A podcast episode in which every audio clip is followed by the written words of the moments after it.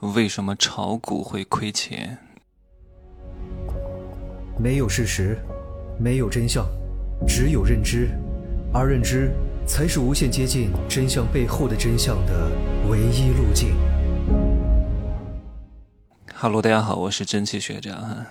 很多人啊过得不好，对他们呢，我只能用六个字来形容，三个词儿啊，可悲、可怜又可恨。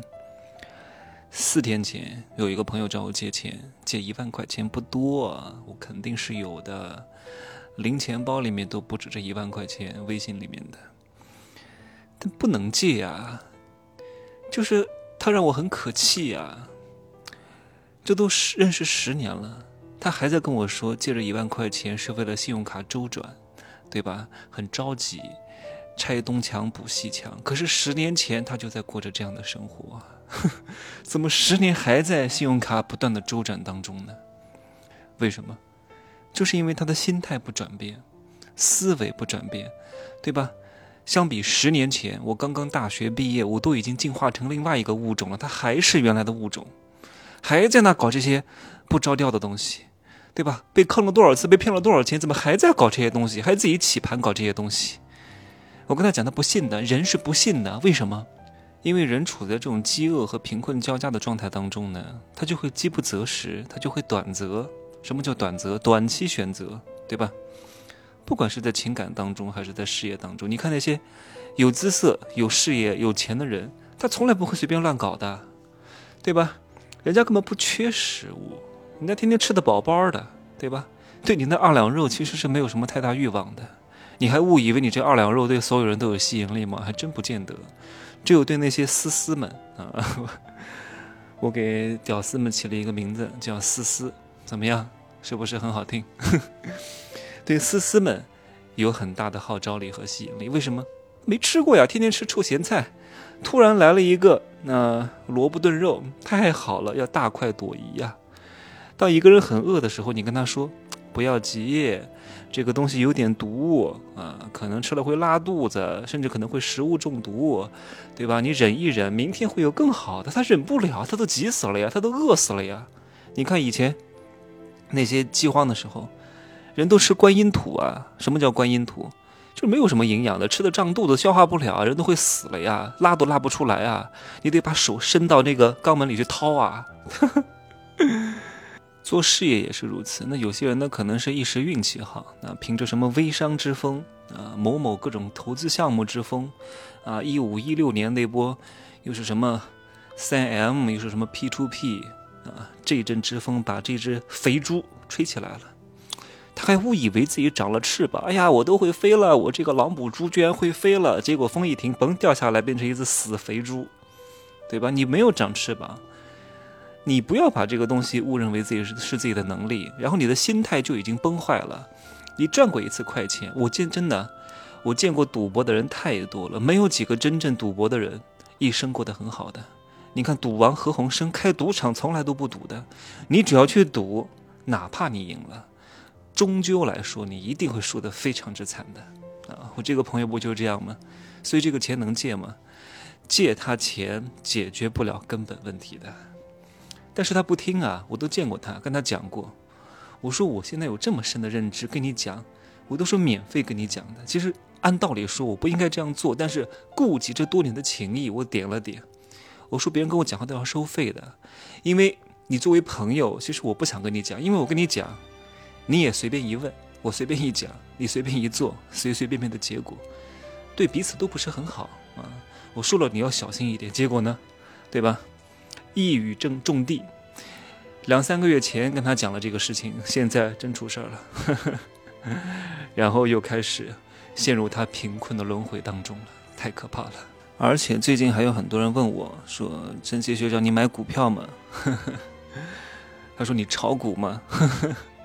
我买，但是我不叫炒股哈，因为我不懂啊。你说实话，你让我看那个柱状图，我看不懂的。哪有功夫天天的研究这些东西啊？没必要的，听听我的商业世界罗生门。就有些时候这些事情是不能干的。为什么？你们好好去听一听啊？为什么很多人炒股会亏钱呢？你说不啊？我看到很多人挣了钱啊，对吧？人他亏钱会告诉你吗？啊，人家买了一个涨停板，挣了百分之二十会发一下，人家亏百分之五十的时候会发吗？对吧？人家去年很可能亏了一千万，今今年挣了两百万，然后他发了一下，我今年挣了两百万，你就误以为他真的挣了两百万。其实，你把去年和今年平均算一下，他亏了八百万，对不对？不要老是看到这些表面现象啊，这些东西都是小概率事情。还有人跟我说，最近我看很多老师都在讲什么短线操作课，要不要听？什么叫短线操作课，对吧？不就是告诉你，我告诉你一个什么信息，然后你赶紧抓这个漏洞，然后赶紧去炒一波短线吗？能做吗？能做吗？各位，首先你这个心态就不对啊！你你就是想去挣快钱的。你看到什么短波操作技巧、短线操作指南？嗯，短挺好的。这个时候我就不喜欢又长又硬了，我就喜欢又短又快了。对吧？所以长和硬不见得好，短和快才是挺好的，对吧？我就可以迅速进出，然后呢，赚到一波我想要的收益。你就交了一两千块钱，学了一些所谓的操作技巧，哪怕你挣到了钱，我都不鼓励，因为你非常容易被这种短期的刺激给惯坏了啊！就像有些人长期被一些屌丝捧杀，还真觉得自己怎么样了。这种心态一旦成型，你就很难脚踏实地去做事情，而且本质上呢，长期来看一定是亏的。为什么？为什么叫炒股会亏钱？本质上不在于股票，是在于“炒”这个字啊！我从来不去炒股的，我也买过啊，我也持有，甚至现在还亏钱，但是我从来没有秉着说，哎，我要快进快出啊。有过，有过啊，也是高人告诉我，嗯，应该怎么操作，听他的就好了。那那那当然都是赚的，但是我从来没有这样的期待，哪怕是谁告诉我的，我也不觉得一定会赚，亏了我也不会怪别人，对吧？因为这都是你自己的选择，都是你自己的贪心。我买之前就会告诉自己，这些钱全都亏完了，我能不能接受？如果可以，我就去；赢了我感谢他，亏了我也不怨他，对吧？所有的成年人都需要为自己的选择去买单的。那为什么炒股会亏钱呢？就在于第一个字，嗯，叫炒。各位，什么东西可以拿来炒？是不是它的价值波动幅度比较大才有可能去炒，对吧？那波动越大，这个差价空间就比较大，然后赚钱空间就比较大，然后是非常容易被作为炒作标的的。什么意思？呃，你在大海当中滴一滴墨水。是不是一点反应都没有？但是你在一杯水当中滴一滴墨水，是不是这个水就变浑浊了，对吧？比如说这个股票是龙头股啊，市值一千亿，你丢一百万进去能炒得动吗？炒不动，看不到一点点涟漪。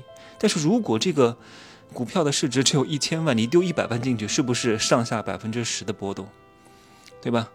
所以烂票和小票它才有这种溢价空间和炒作空间和波动空间。比如说，突然突发一个什么行业的利好，龙头股很可能从一个十亿元的净利润涨到二十亿，但是这种烂票很可能会从亏损十亿到盈利一千万。请问哪一个波动更大？来思考一下。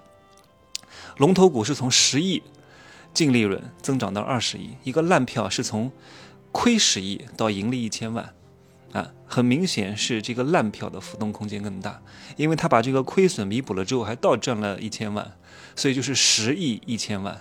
而龙头股呢是十亿，但是你不要小看这一千万哈，虽然说表面上好像只多了一千万，但是在这个增幅上是远远不是这样看的。你看前面一个龙头股，从十亿到二十亿，只涨了百分之百，对吧？但是呢，后面那个烂票是从亏十亿到盈利一千万，涨了多少倍？很多很多很多很多很多倍，对吧？但是这种烂票和小票呢，长期来看，一定是大概率下跌的。